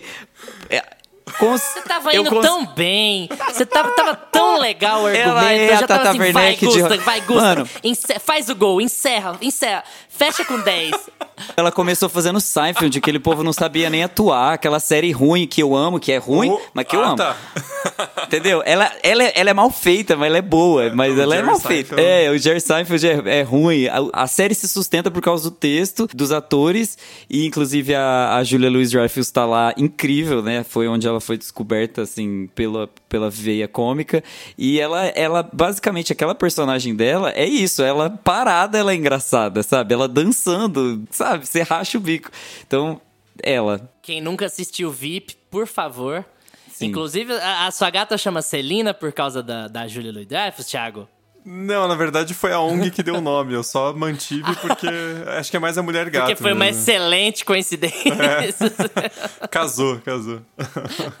Fabi, tem um na ponta da língua aí já? Não, eu não tenho nenhum ator. Sempre que me perguntam assim, nossa, ah, você tem um ator favorito, ator, atriz favorita e tal. Eu, eu geralmente prezo por filmes que tenham, assim, os filmes que eu mais assisti, assim, que eu, que eu realmente sei uma pequena pequena barra grande quantidade de, de filmes é, é, dessa mesma pessoa é o do Robert De Niro. Eu gosto muito de basicamente tudo que ele já fez na vida dele. Tipo, qualquer filme que ele fez, eu sou completamente louca pelos filmes dele. Então, assim, é basicamente isso. Ele é o único que eu tenho, assim, na minha cabeça que realmente eu assisto ele desde o estagiário, entendeu? Até os filmes mais antigos aí de voltados mesmo pro mundo do crime, né, que ele, que ele fazia com quando ele era mais novo. Então, tipo, eu realmente gosto muito de tudo que ele faz. Mas quando a gente tá falando sobre atrizes, eu acho que nessa categoria eu poderia colocar Kate Blanchett, poderia colocar é, a Mary, eu poderia colocar a Viola, tipo, esse novo filme da do Wear, né? Que vai falar sobre o, o Michael Jordan, se eu não me engano. Não, sobre o tênis do Michael Jordan. Exatamente, sobre o Nike Air, né? Eu realmente tive vontade de assistir por causa dela, assim. Quando eu vi ela, ela vai interpretar a mãe e tal. Então, assim, eu tenho uma alucinação por ela desde Fences. Desde do, do Fences é, que ela fez com o Denzel Washington, né? Eu acho ela incrível. Mas, assim, eu realmente não vou por... Vou, não assisto filme por ator ou atriz, não. Eu, eu, esse tipo de maratona eu acho que eu nunca fiz. Eu vou por diretor, movimento cinematográfico, anos, etc. Mas eu nunca fiz por diretor, por, por ator, na verdade. Nunca fiz, não. Lucas, filme do Michael Jordan sem Michael Jordan? É igual. Cara, então, vou, vou falar um aqui que eu acho que ele ainda tem que, tem que ser mais valorizado, tem que escolher melhor seus projetos, hein? Olha aí. Que é o Jake Leihall, cara. Eu, eu adoro ele, eu vou assistir todo o filme. O Jake Leihall é aquele cara que você bate o olho e fala, ah, beleza, ele não... Ele tem uns filmes lá, igual o Abutre, que ele manda bem pra caralho, assim. Mas a maioria dos filmes deles fala, ah, beleza, não é uma interpretação para ser premiado nem nada, mas ele sempre tá num, em bons filmes, assim. Mas é me engraçado, parece que ele, ele tem nunca... dedo bom pra projeto. É, é engraçado isso mesmo, assim. Ou ele tá numa cena indie muito, muito alterna, assim, muito diferentona. É o. Donnie Dark não é tão diferentão, assim, hoje em dia, mas, né? Era. Ele tá naquela adaptação do Saramago lá, que. que Homem eu não lembro quem que é o Duplicado. diretor. É, Homem Duplicado. Homem Duplicado, Muito que é bom. bem, bem legal também. Aí ele tá nos Suspeitos, e aí ele faz o Okia. Então, assim, ele, ele parece ter o dedo bom pra projeto, assim, de. A maior parte das vezes meio desconhecidos, mas, assim, sempre, sempre fazendo bons projetos. É, eu vou de, de Jake Gyllenhaal, que é o, é o primeiro que vem na minha cabeça, assim, de falar. Eu vou assistir porque tem esse ator. E na maioria das vezes eu gosto bastante dos filmes que ele tá. Mas, ó, uma atriz também que eu ando assistindo tudo que ela tá, que ela é mais, mais nova aí na cena, é a Anne Taylor-Joy. Cara, a Anne Taylor-Joy, tudo que ela deu o rosto dela lá, eu falo, pô, já me chama pro filme, assim, porque é, tudo que eu vi com ela até agora eu tô gostando, então... Toque de Midas, né? É. Cara, eu vou dizer um assim que não é que todo filme que ele faz é bom, tá? Já quero fazer esse disclaimer, mas um, um cara que eu acho que tem uma carreira muito interessante é o Michael Fassbender. Eu amo quando Adoro. começa com disclaimer, sabe? É, porque tem Assassin's Creed, tem o X-Men Fênix Negra, né? Então, Boneco de Neve é um que acho que só eu vi, tipo, o filme não vale dois centavos. Nossa, eu né? quase falei, Thiago, eu quase falei o James McAvoy, se fosse de X-Men, eu lembrei, mas eu falei, não, vou falar ele, porque os X-Men dele eu nem vi tudo. É, então. Tão chato, tem... Mas, pô, o Fassbender é um cara que ele tem. Por exemplo, Frank, até, né, falando assim, filme de música, é um filme que ele passa o filme inteiro com uma. Com uma tipo, um capacete gigante, assim. O cara é um ator, assim, famosíssimo e passa o filme inteiro de capacete, sabe? É uma parada que. Então, eu acho que ele tem umas escolhas muito interessantes. Faz um tempo até que ele não, não atua, né? O último filme. É o próprio Fênix Negra de 2019, mas ele tem uns projetos aí pra vir e é um cara que eu sempre fico atento, assim, né? Porque ele tem uns filmes muito fodas no currículo, né? E é o cara, assim, que, tipo, o primeiro papel de relevância foi em 300, né? E ele é só um cara genérico com um tanquinho, né? E daí, tipo, o cara fez É. Shame, Frank, Bastardos Inglórios, é uma parada... Espartano 5. É, Espartano 299, né? Eu acho engraçado, os dois primeiros nomes que me vêm à mente, assim, ator e atriz, são o Leonardo DiCaprio e a Kate Blanchett. Porque eu acho que também Quase por DiCaprio. conta de terem um bom, uma boa mão pra projetos. Eu acho que esse é, é a- o ponto principal a favor deles nessa, na resposta dessa pergunta. Eles raramente fazem alguma coisa que é uma bomba completa, um filme que não vai entregar nada. Mas eles já atingiram um patamar na carreira também e financeiro que eles podem trabalhar com quem eles quiserem, na hora que eles quiserem, né? Então, eu acho que isso acaba facilitando bastante. Se a gente for tirar isso aí do pacote, eu acho que a Anya Taylor-Joy é um ótimo exemplo, porque ela tá começando e ela consegue ter essa seletividade em conseguir fazer projetos muito bons e geralmente projetos muito pop, né? Que acabam se dando muito bem em bilheteria ou nos streamings e tal. E assim, pós-Succession também, eu acho que tudo que a Sarah Snook fizer, a gente tá lá ajoelhado no altar da Sarah Snook, porque é maravilhosa, não precisa... Pô, não, faltam-me palavras. É, eu acho que todo mundo aqui tá na onda do Succession, né? O Thiago tava, Thiago tava Nossa, terminando a terceira temporada também, então eu terceira. acho... Sem retificações em cima disso. São... Mas assim, são vários atores e atrizes que a gente pode apontar e falar que fazem projetos muito bons o tempo inteiro, né? Mas o Leonardo DiCaprio e a Kate Blanchett são dois que vêm na minha mente inicialmente, assim. Pessoal, Estamos encerrando o jogo por hoje. Fizemos algumas cartas, faltam só umas 96 cartas, então vocês já estão automaticamente convidados pra gente voltar um outro dia e fazer uma outra gravação sobre isso. Eu achei muito legal a dinâmica. Muito obrigado por terem topado participar desse episódio tão especial pra gente aqui. A gente sabe como os horários são complicados, como as dinâmicas são complicadas, então é muito legal pra gente no nosso episódio 100 ter essa bancada tão incrível aqui conversando à toa com a gente, jogando papo fora. Fabi, muito obrigado por estar aqui de novo. Volte sempre. Fala um pouquinho aí das suas redes, fala dos projetos. Vambora, o espaço é seu. Gente, obrigada pelo convite. Eu amei. Eu nunca tinha feito essa dinâmica de jogo. Eu achei muito bacana, porque a gente não sabe o que vem depois, diferente de um tema, né? Eu acho que dá pra conversar sobre muita coisa. Acho que deve ser muito divertido de ouvir, assim como foi pra gente de gravar. Então, eu queria agradecer também, que eu acho uma honra estar no centésimo episódio de vocês. É realmente muito tempo. Parabenizar o podcast, né? Que eu conheci muito recentemente, mas que eu realmente passei a gostar. Tá aqui na minha listinha do Spotify. E aí, esse último episódio de Pearl, inclusive, muito bom. Escutem. Quem estiver ouvindo, a gente escuta o episódio anterior. Mas enfim, eu vou falar agora minhas, minhas redes sociais, mas vou tentar ser breve, porque tá tudo resumido lá no meu link do Instagram. Então, só me seguir no Instagram, você já tem acesso a todas as outras redes, tudo que eu, eu escrevo. Então, é o arroba cinemafilia, cinemafilia. E eu escrevo lá desde 2019, e aí acaba que há mais de um ano agora eu, eu tenho a coluna no Cinemação, onde eu faço textos, críticas, enfim, tá lá também o link da coluna. Também tem a da revista Singular, que aí eu já escrevo textos um pouco maiores, análise, etc., que é uma revista independente, né, de cinema. E eu também tô lá no Twitter, que eu tenho usado mais pro, pro lado mesmo do, do cinema, pra falar sobre notícias, conversar e tal, que eu acho uma rede bem dinâmica, mas tá tudo lá na minha bio. Assim como o Letterboxd também, que é o Fabiana LR. Então, é Fabiana LR underline e Fabiana LR. Tanto nas duas redes sociais, não tem como se enganar. E é isso, gente. Obrigada. Obrigada de novo pelo convite. Foi muito legal. Valeu, Fabi. Volte sempre. Você está mais que convidada para a parte 2. E também agradecer ao sempre prestativo, sempre presente. Também recebendo bem do jeito que você recebe para estar tá aqui, né, Thiago? Pô, Aí não tem como recusar né, o convite, né? Todo mundo rico, né? Obrigadão por estar tá aqui, Thiago. Fala aí do RDM, dos projetos, da montanha de prova que tem para corrigir agora uh, que você tá saindo da gravação uh, 9 e meia. Isso é gatilho. Obrigado é... por estar tá aqui no nosso episódio. A primeira pessoa que veio na nossa mente para falar de episódio 100 foi você. Você tava aqui quando isso aqui era tudo mato, então valeu.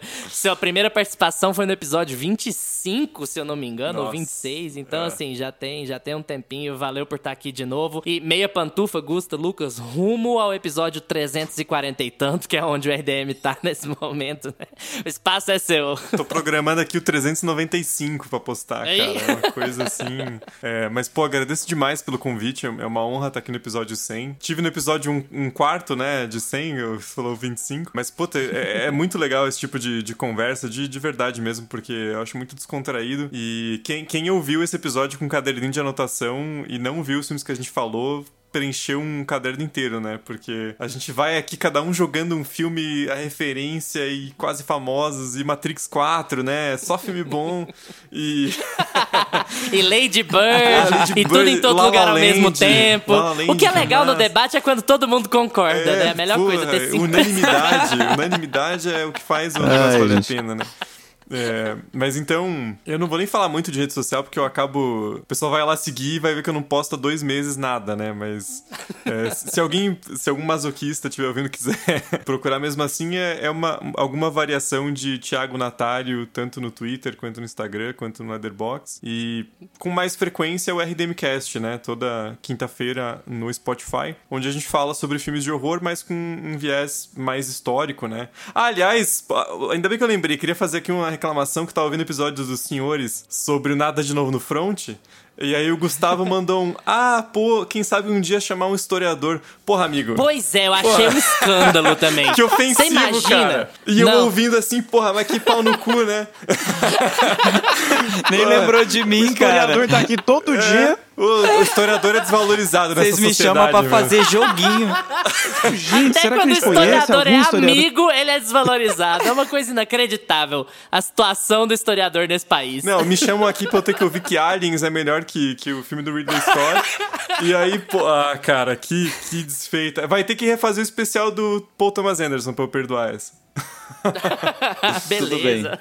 Eu acho muito bom o Thiago falar de assim, procurem variações de Thiago Natário no Instagram, porque a primeira vez que ele participou, a gente marcou o Thiago Natário errado na hora de compartilhar o post. Então, assim, Péssimo. ele está induzindo outras pessoas ao mesmo erro. Pô, mas Thiago beleza. ponto Natário, então, vai. Vai, segue o Thiago Natário errado, que às vezes ele posta mais do que. possível, Vai ser mais interessante. Talvez Quem ele sabe ele tá um- falando sobre, sobre a Primeira Guerra lá na- no, no feed É, dele. vai né? ver um Então- historiador, né? Que ninguém conhece, historiador amigo aí, né? Pô, imagina se aparecesse um historiador pra gravar com a gente aqui agora. Já Né? que coisa, ia ser tão bom, né? Brincadeira, Gustavo, brincadeira. Ah, eu amo, gente. Semana que vem a gente tá aqui. Não, imagina, a gente tá falando aqui do, do, do júri. Se a gente tivesse um advogado gravando com a gente, ia ser uma coisa. assim. Aí a fa- vez da Fabi ficar puta da cara com a gente. Não conhece nenhum advogado. Ainda não teve esse, pelo menos eu não é, ouvi. Se, ah, Succession, dá pra gente falar de direito ouvindo Succession. Acho, acho massa. Nós podemos, inclusive, repetir essa bancada no final de Succession. Já posso fazer o convite agora, estendê-lo? Tá aceito já. Todo mundo topa participar? Ah, então fechado, fechado. A bancada do fim de Succession tá pronta já. Eu queria falar aqui agora, é, para quem estiver ouvindo, para quem tiver um amigo historiador é, e quiser indicar aqui pra gente, a gente pode refazer. A gente pode fazer um episódio de, de Nada de Novo no Front.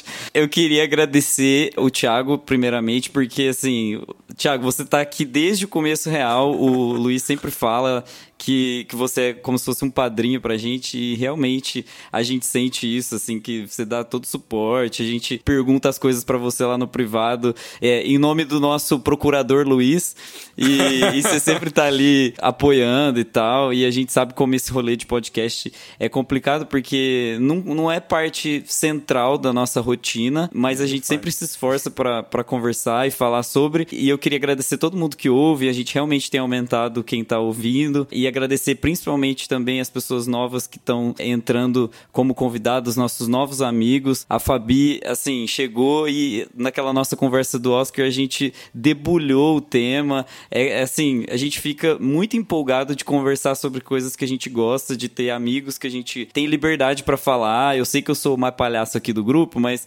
é, é porque eu garro intimidade fácil, aí já, eu já começo a, a, a, a debulhar minhas piadas. Mas é tudo na, na onda, assim, é tudo na brincadeira, vocês sabem. que a gente gosta mesmo é de conversar sobre cinema, conversar sobre séries, sobre entretenimento. E eu quero agradecer todo mundo que tá aqui nessa bancada, o Luiz e o Lucas também, o, Lu- o Luiz que tá desde o começo. O Luiz é tipo assim, a alma do projeto, porque sem a edição dele, sem a empolgação que ele teve desde o começo, ele que teve a ideia de criar o podcast, então ele teve toda essa iniciativa própria e a gente embarcou e a gente foi e todo dia a gente conversa e segue os projetos e faz e emplaca tudo. E o Lucas também que entrou, assim, ele nem tinha necessariamente uma obrigação de estar aqui, mas tipo assim, 72 pela horas. parceria. é, ele nem tinha essa obrigação. E aí pela parceria, pela, não sei, acho afinidade de todos os temas, a gente tem cada um tem o seu ponto forte aqui dentro e com os convidados que a gente recebe, cada vez está ficando melhor. Obrigado a todos que estão aqui. E é isso, não quero fazer ninguém chorar. Tchau. Quase. Rapaz, tô me sentindo Deus, Faustão também. aqui. Arquivo confidencial, bicho. Cara, Ah, tem que ter, né? Geralmente eu, sou, geralmente eu sou insensível, tem que fazer uma, uma pontinha aqui. Só um comentário bem rapidinho, se me permitem, que o Gusta falou que eu sou o padrinho do podcast, e eu sou tanto que no meio da gravação um gato pulou no meu colo e foi, foi devidamente acariciado, então... É Sim, a gente gravou. um o padrinho. Não dá pra falar mais do que o Gusta falou. Centésimo episódio. Obrigado, obrigado, obrigado por tudo. E rumo ao episódio 395 também.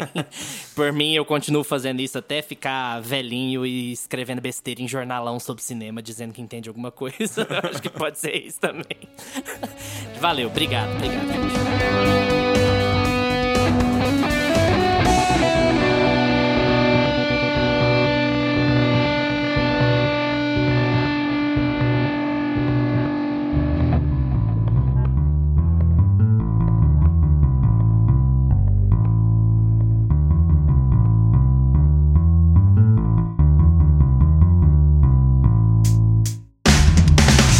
E aí, curtiram o episódio?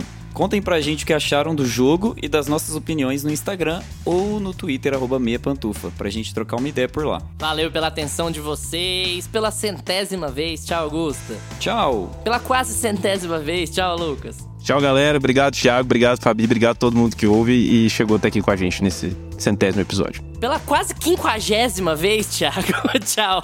Valeu Não pela conhece nenhum participação. historiador, né?